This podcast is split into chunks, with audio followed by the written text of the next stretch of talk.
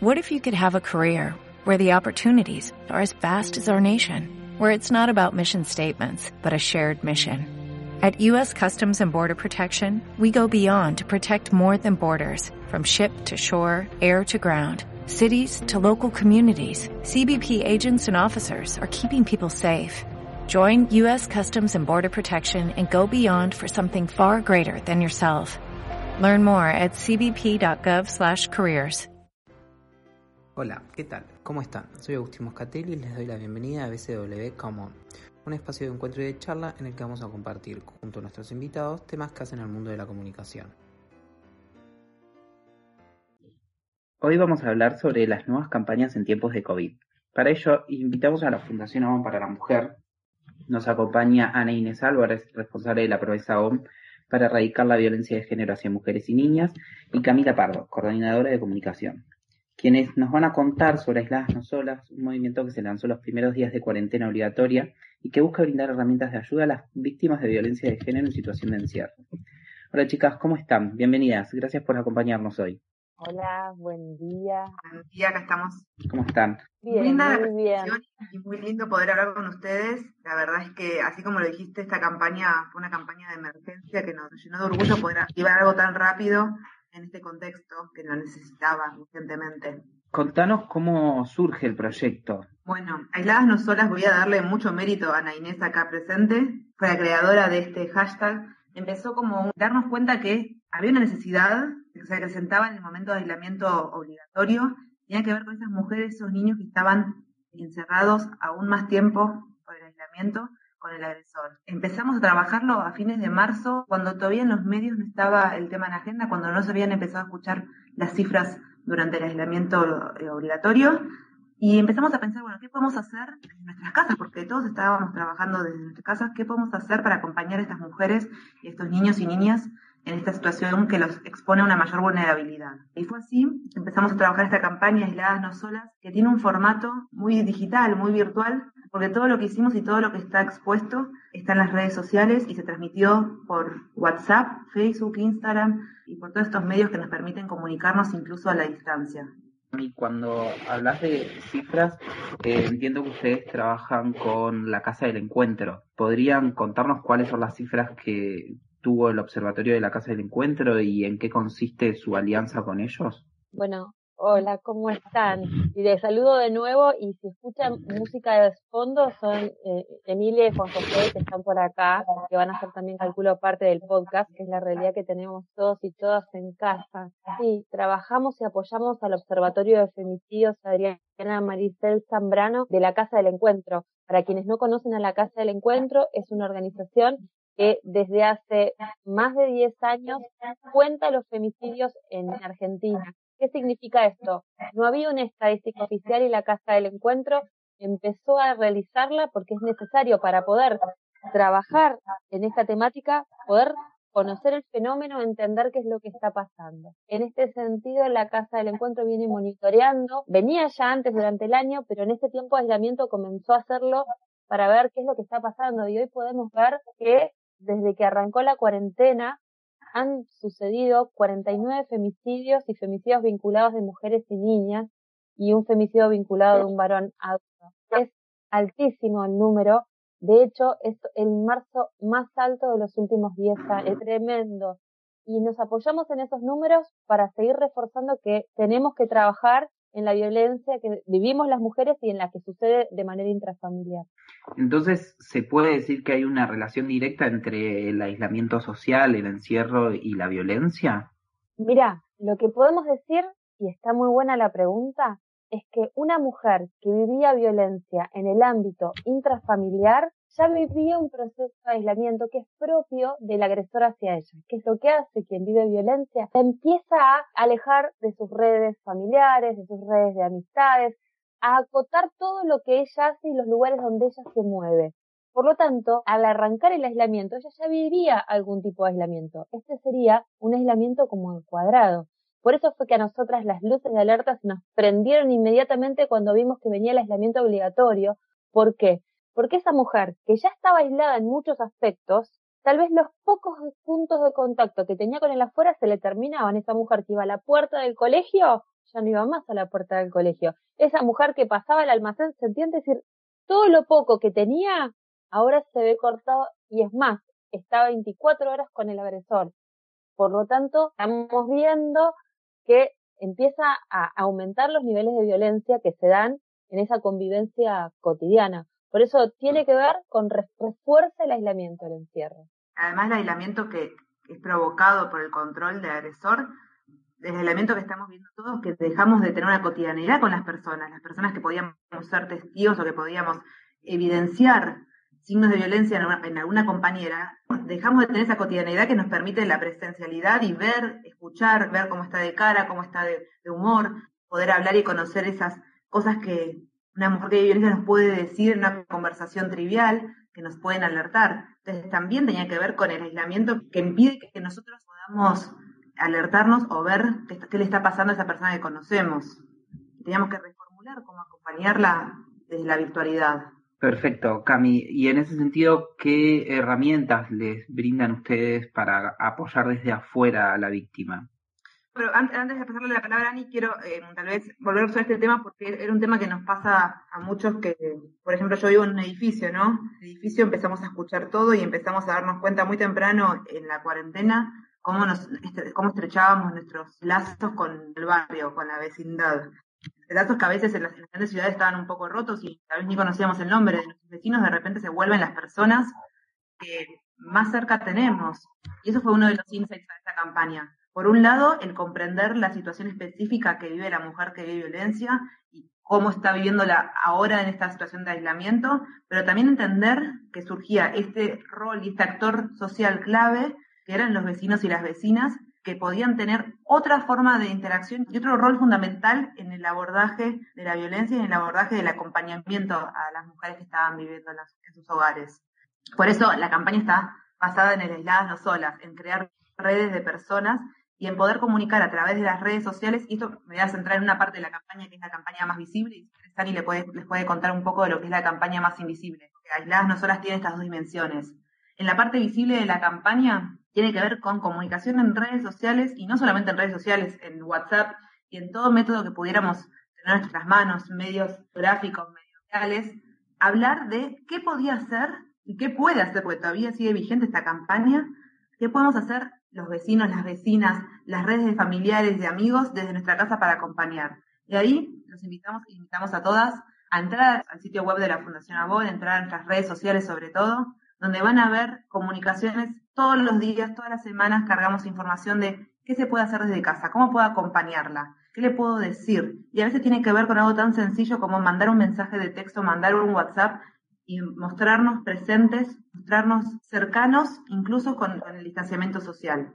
Y es importante que tal vez lo más nuevo, más novedoso de la campaña es incitar a todos y a todas a meternos, incitarnos, incitar al público a que podemos todos tener un rol acá. No es algo que nos es ajeno porque permito a romper en lo que hace a la violencia de género. Ya de por sí, este tema que viene trabajándose hace mucho, en nuestro país tenemos la suerte de que está en la agenda pública bastante presente hace tiempo, tiene que ver con entender que es una problemática que nos atraviesa a todos como sociedad y no es el problema de las mujeres. Y habiendo superado ese mito, superar el mito del no meterse, que es un problema de pareja y que es un problema que no me interpela a mí. No por no estar viviendo violencia en carne propia, por no es ajeno esta temática. Todo al contrario, podemos ser agentes de cambio y agentes de acompañamiento para aquellas personas que sí lo están sufriendo en carne propia en este momento. Y ahí sumando un poco y agarrando este último tema que trae Cami, tiene que ver con entender el aislamiento, al ser físico, no anula el personal, el que tenemos que seguir haciendo. Y ahí es difícil hacerlo, porque muchas personas no solo no lo hacen porque no saben cómo, sino como traía Cami, hay que derribar este no te metas. Este es un tema privado. Entonces, eso complejiza todo, porque por un lado no sabemos cómo y por otro lado tenemos que derribar un montón de preconceptos que nos han puesto y que de alguna manera nos alejan de poder intervenir. La campaña, como contaba Cami, te da herramientas, porque te da los videos con las recetas, porque te da conversaciones en redes sociales, pero sí me gustaría como marcar algunas cosas que son importantes romper el aislamiento o mantener un aislamiento con la persona a pesar del distanciamiento físico es tener un relacionamiento virtual. Tiene que ver con enviar mensajes, con estar atento, con que ella sepa que no cuenta con esa puerta de la escuela donde la ven que están, pero con que alguien que sabe que tal vez ella necesita este contacto, todos los días le dice buen día, te mandan una foto, cómo estás, porque eso hace que con alguien ya mantenga un vínculo con el afuera. Si ya estás hablando del tema, si ya lo venías hablando antes y empezás a poder tener chat con ella, hacele soporte, pregúntale cómo está, pregúntale qué es lo que necesita. Digo, más que generarle mucha ansiedad, está ahí como para poder contenerla y hacerle llegar información útil si es que ella te la pide, de dónde puedo llamar. Sepamos que ahora el Ministerio de las Mujeres, Géneros y Diversidad abrió un WhatsApp para poder chatear, entendiendo que no todas las mujeres pueden hablar por teléfono, que es el 11 27 71 64 63. Pasáselo. Ten en cuenta siempre que hables con ella cuando la conversación ya sea abierta, de decirle que cuando termine borre los mensajes. ¿Por qué? Porque el agresor va a buscar todo para poder hacer explotar la situación. Cualquier excusa menor, cualquier mensaje, hasta un mensaje de buen día lo puede hacer explotar. Pero aún más si ve que está conversando con alguien con él afuera. Particularmente me ha tocado acompañar casos en esta cuarentena y es tal cual lo que te estoy diciendo. El contacto virtual es el que ayuda a acompañar las recomendaciones de borrar, cuando no lo hace, las cosas que pueden pasar. Todo esto que les voy contando son cosas que pasan. Y tal vez con personas que conocemos, pero también empecemos a ver qué hacemos con las personas que no conocemos, qué hacemos con esos sonidos que vienen de las otras casas, como decía Cami, cuál es nuestro rol frente a eso que pasa. Y nuestro rol se ve interpelado con este concepto de no meterte. Nuestro rol es decir algo, nuestro rol es hacer algo, pero ¿hacer qué? Y ahí vuelve la pregunta, como no sé qué hacer, me quedo, me guardo. O porque tengo miedo que si hago, ella al final se quede con él. Bueno, lo más probable es que ella se quede con él y que meternos tenga un resultado que no es el que esperamos ultimísimo, que es que ella pueda salir de esta casa. Pero cada vez que nos metemos, ya sea llamando a la policía o interrumpiendo la situación para pedir cualquier cosa, hace que noten que alguien está escuchando. Y eso puede colaborar a bajar la intensidad de esa violencia. Y si no saben dónde vienen esos sacar la cabeza por la ventana y empezar a decirle acá estoy, dónde estás, porque tiene el mismo efecto. Interrumpir para visibilizar que alguien está escuchando, que alguien se está preocupando y que alguien puede ir a ayudar. Esta campaña es una campaña que queremos mucho porque nos invita a jugarnos un poco, a salir de la comodidad del no te metas para ser parte, ¿no? De la ayuda a alguien. Además, te puedo, les cuento algo más que nos pasó con Ani hace unas dos semanas con un caso que nos chateó por Facebook. Y era una mujer que nos contaba que ya tenía un proceso abierto con su hija, que estaba viviendo una situación de hostigamiento por parte de su expareja. Y lo que nos llamó la atención, en realidad algo que sucede muy seguido, pero que nos llamó la atención en el sentido de que nos permite construir sobre eso, es que ella nos contaba que sus otros hijos le decían, bueno, pero ya está, mamá, ya está, ya le dijiste, ya le ofrecimos ayuda, ahora hay que cortar con el tema, hay que seguir adelante, si ella quiere seguir con él o si ella vuelve con él es tema de ella. Y la madre se veía consternada diciendo, yo soy una tarada que sigo acompañándola, yo estoy equivocada. Y lo que nos permite este tipo de campañas y lo que nos permitió poner sobre la mesa es explicar lo difícil que es el proceso de salida de la violencia y lo difícil que también es para quien acompaña ese proceso de mantenerse fuerte y de mantenerse cerca y empezar a circular por las redes sociales estos mensajes de está bien que te mantengas cerca, está bien que seas paciente, está bien que entiendas, que la entiendas a ella y que respete su autonomía en los diferentes procesos que pueda tener. A ella la llenó mucho de, en este caso particular, la llenó mucho de, fuerza y de esperanza porque pudo reafirmar que lo que estaba haciendo era lo correcto, contra todo ese otro entorno que le decía, déjala en paz, no te metas, tema de ella. Entonces, esto de tender redes hace también que puedan fortalecer la energía que requiere el acompañante o la acompañante de los casos que puedan llegar a ocurrir. Claro. Y chicas, les hago una consulta teniendo en cuenta la realidad que viven estas mujeres a las cuales les controlan sus conversaciones, sus teléfonos. Ustedes tuvieron una idea muy creativa para poder llegar con los mensajes claves. ¿Quieren contarnos un poco más sobre lo que se trató en sí la campaña de comunicación y estos videos que crearon para llegar a las víctimas? Dale. Contaba que la campaña tenía dos aspectos, ¿no? un aspecto muy visible que tenía que ver con la presencia en redes sociales de mensajes de información, de transmitir las líneas de ayuda, de poder hacer notas en medios compartiendo estos consejos que Ani acaba de contar y de compartir, que son consejos sencillos y, muy importantes, pero al mismo tiempo muy poco conocidos y muy poco, entre comillas, naturales, no nos sale instintivamente trabajar de esa manera y poder compartir esos mensajes fue una parte importante de la campaña, de qué puede hacer la persona que tiene que acompañar, qué información tiene que dar y cómo comportarse. Pero por otro lado, y esto fue lo que nos motivó al principio de la campaña, es cómo hacemos, de qué manera podemos llegar a ella, a la mujer que está viviendo ahora la violencia en su casa, que tiene un agresor al lado que le controla el teléfono, que le controla todo lo que hace, con quien habla, cómo podemos llegar a ella de una manera que sea segura para ella y que la guarde, pero que también le haga saber que ella, por un lado, puede salir de su casa, que no va a estar rompiendo la cuarentena, y hacerle llegar los mensajes de las líneas de, ayuda públicas, como ese 144. Lo que decidimos fue armar una serie de videos de recetas de cocina con cocineras famosas, conocidas de televisión, de las redes, que se sumaron a esta campaña muy generosamente. Jimena Sanz, Romina de Mamá Sana Blog, Felicita Pizarro, y también una cocinera chilena que se llamaba Policocina. Y con todas ellas creamos cuatro videos de recetas que empezaban como videos de recetas para la cuarentena. Normal, un tutorial de cocina. Que no sé si recuerdan, pero al principio de la cuarentena estaban por todos lados los tutoriales de cocina. Lo que tenía de particular es que a mitad del video, a los 15 segundos, se interrumpía ese tutorial, se interrumpía el sonido del tutorial, la imagen permanecía y empezábamos a hablarle en otro tono a esta mujer que estaba viendo la violencia. Le hablábamos directamente a ella, haciéndole saber que no está sola y que la estamos acompañando.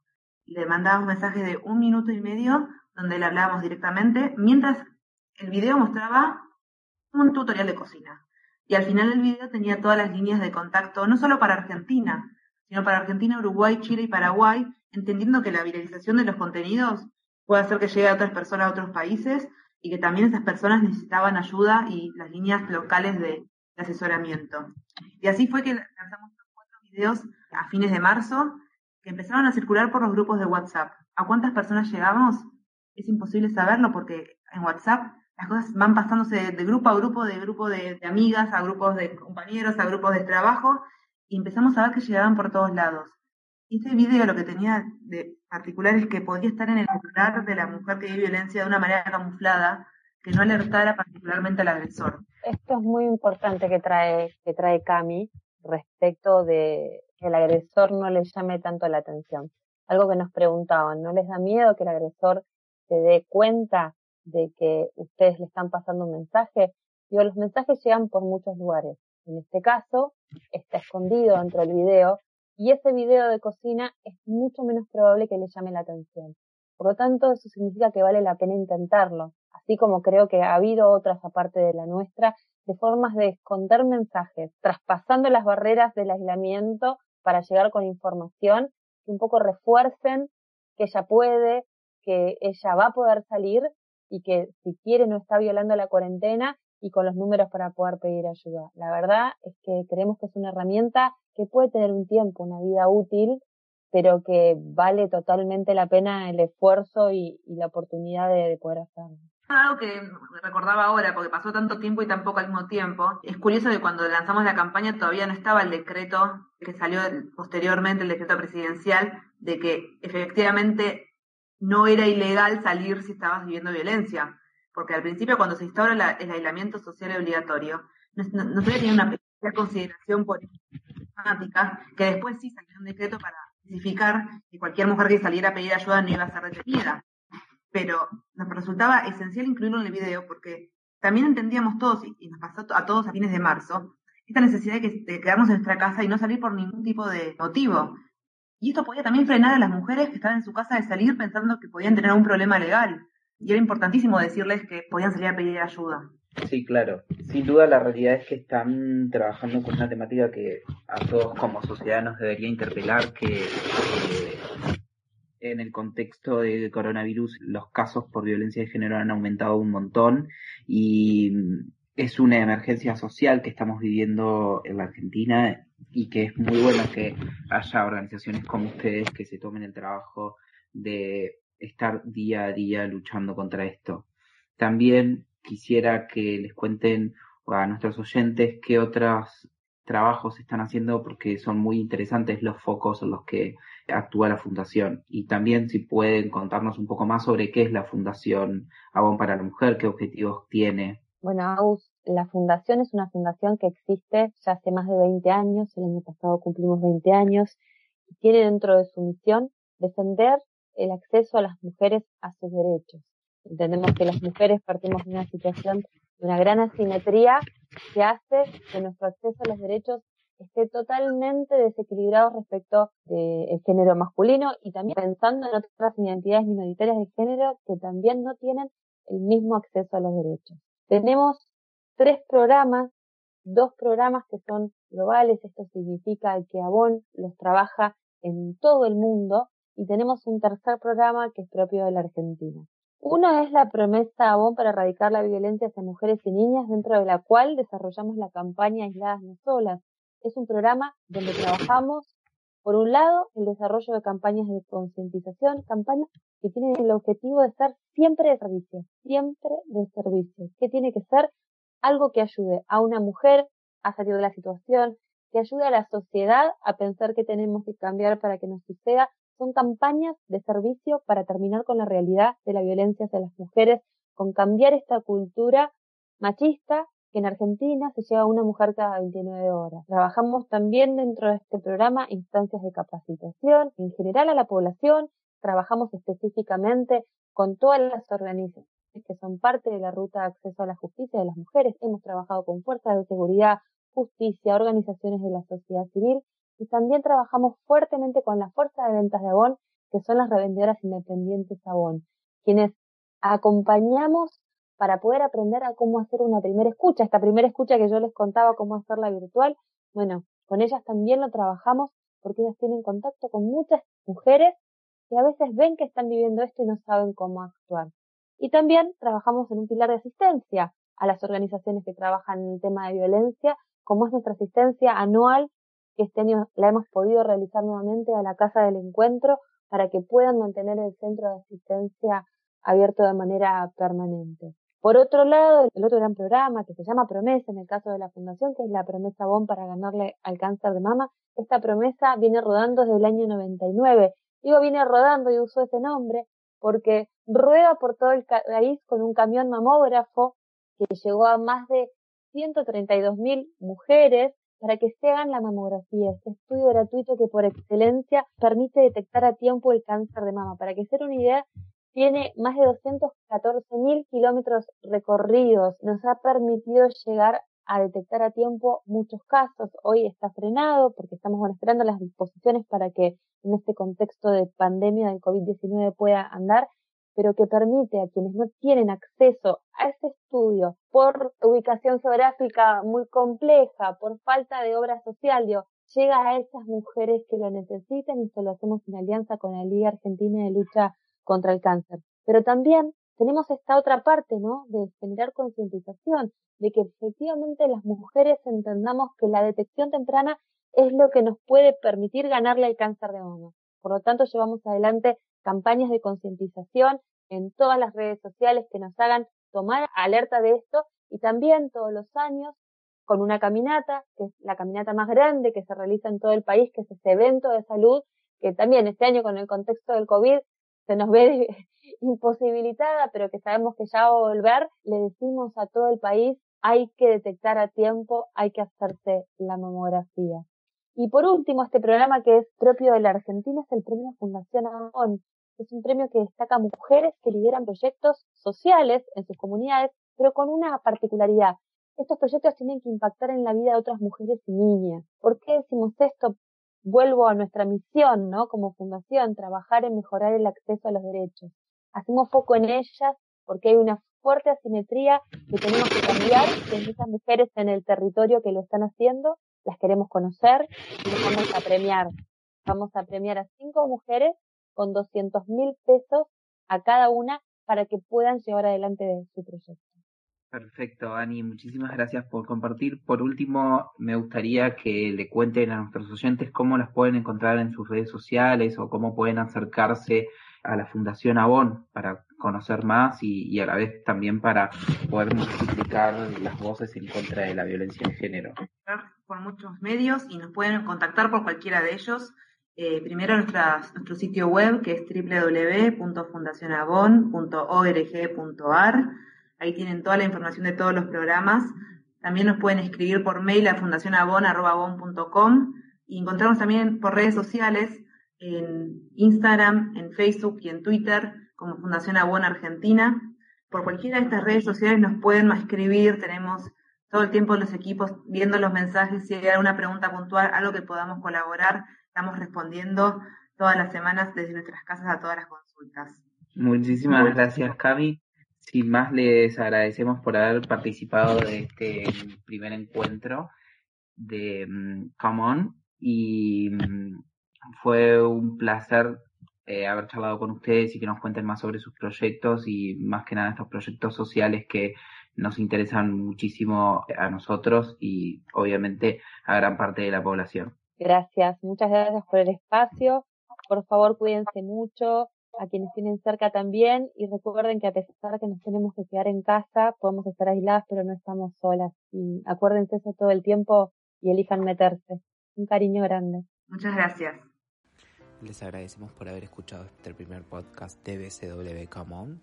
Los invitamos a seguir nuestro perfil de Spotify y enterarse de las novedades y los esperamos en un nuevo episodio de esto que fue BCW Come On.